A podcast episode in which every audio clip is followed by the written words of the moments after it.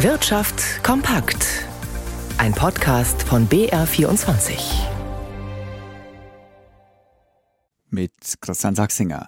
Jeder Einwohner in Deutschland hat dieses Jahr im Durchschnitt etwas über 26.000 Euro zur Verfügung. Mit diesem verfügbaren Pro-Kopf-Einkommen nach Steuern und Sozialabgaben sei Deutschland im europäischen Kaufkraftvergleich von Platz 8 auf Platz 9 abgerutscht, teilte das Nürnberger Marktforschungsinstitut GfK mit. Die größte Kaufkraft haben demnach die Liechtensteiner mit nahezu 69.000 Euro, gefolgt von den Schweizern mit fast 50.000. Der europaweite Durchschnitt liegt laut GfK bei rund 17.700 Euro. Die Preise steigen, das Konsumklima ist schlecht, das merken auch Bayerns Handwerker. Die Zahl neuer Aufträge ist wiederholt zurückgegangen. Im Durchschnitt sind die Bücher aber immer noch für über, über neun Wochen gefüllt. Große Probleme bereitet allerdings die Baubranche. Carsten Böhne. Die Zahl der Baugenehmigungen ist eingebrochen und das merken auch die Handwerker. Im Bauhauptgewerbe ist das Auftragspolster im Vergleich zum Vorjahr um fast zwei Wochen zurückgegangen, ein Minus von 15 Prozent. Erfreulich ist die Lage hingegen im Kfz- und Lebensmittelhandwerk. Hier hat sich die Lage deutlich verbessert. Auch wenn ein Großteil der Betriebe seine Geschäftslage aktuell als gut oder befriedigend bezeichnet, rechnet der bayerische Handwerkspräsident Franz Xaver Peter Andal mit einem schwachen Jahresabschluss. Nach wie vor belaste die hohe Inflation viele Unternehmen. Damit steigt natürlich ihr Preis und dann ist die Frage, ist der Kunde noch bereit, diesen Preis zu zahlen? Ob ich die Breze über einen Euro teuer machen kann oder ob mir dann der Kunde das Produkt nicht mehr abnimmt, ist eine Entscheidung des Unternehmers. Um die Unternehmen zu entlasten, fordert Peter Andal den Abbau von Bürokratie. Hier seien Ausnahmeregelungen für kleine und mittlere Betriebe besonders wichtig. Die Kreditvergabe an Firmen im Euroraum steigt kaum noch. Banken im Währungsraum reichten im September nur noch 0,2 Prozent mehr an Darlehen an Unternehmen aus als vor einem Jahr, wie die Europäische Zentralbank mitteilt. Das ist das kleinste Plus seit Ende 2015. Wegen der schwachen Konjunktur scheuen viele Unternehmen derzeit neue Investitionen, zumal die Zinsen ja inzwischen ziemlich hoch sind.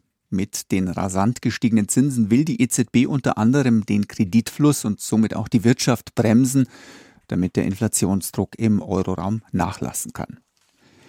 Ein großer Teil der Kliniken in Bayern will es für Patientinnen und Patienten einfacher machen, online Daten zu übermitteln, die für die Behandlung wichtig sind. Und es soll insgesamt wesentlich leichter werden, mit Krankenhäusern übers Internet in Kontakt zu treten.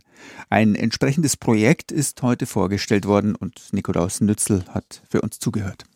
Wenn Patienten für eine Operation oder eine andere Behandlung ins Krankenhaus gehen, sollen sie bald schon MRTs oder Untersuchungsergebnisse anderer Kliniken oder Praxen vorab übermitteln können, auch Termine vereinbaren und Fragen per Videosprechstunde oder Chat zu stellen soll einfacher werden. Das ist das Ziel eines Online-Patientenportals, an dem zunächst rund 110 Kliniken in Bayern teilnehmen. Das ist etwa ein Drittel aller Krankenhäuser im Freistaat.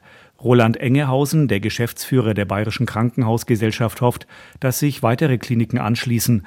Er spricht von einem Leuchtturmprojekt, von dem er erwartet, dass es bundesweit ausstrahlt.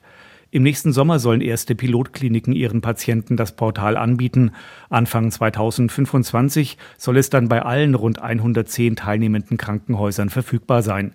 Die Klinik IT-Genossenschaft, die das Projekt mitorganisiert, erwartet, dass Behandlungsabläufe nicht nur für die Patienten bequemer werden.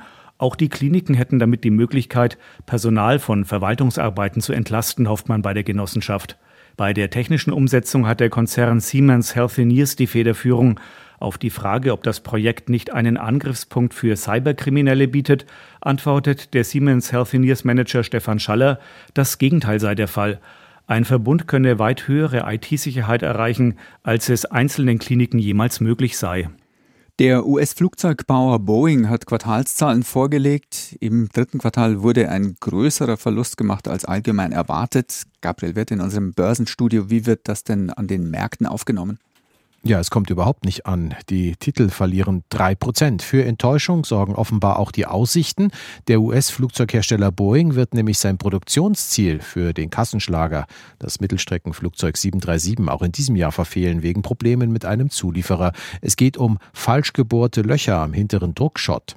Boeing hatte schon im vergangenen Jahr aufgrund von Problemen mit der Lieferkette und Arbeitskräftemangel seine Pläne für die 737-Produktion zurücknehmen müssen. Der schärfste Konkurrent von Airbus hat jetzt das Ziel gekappt von 400 bis 450 Auslieferungen für das Modell auf nun 375 bis 400 Flugzeuge. Den Aktien von Airbus kann das aber nicht helfen. Die Titel sind auch unter Druck, wenn auch nur leicht. Sie verbilligen sich im DAX um 0,6 Prozent und auch sonst ist die Stimmung trübe.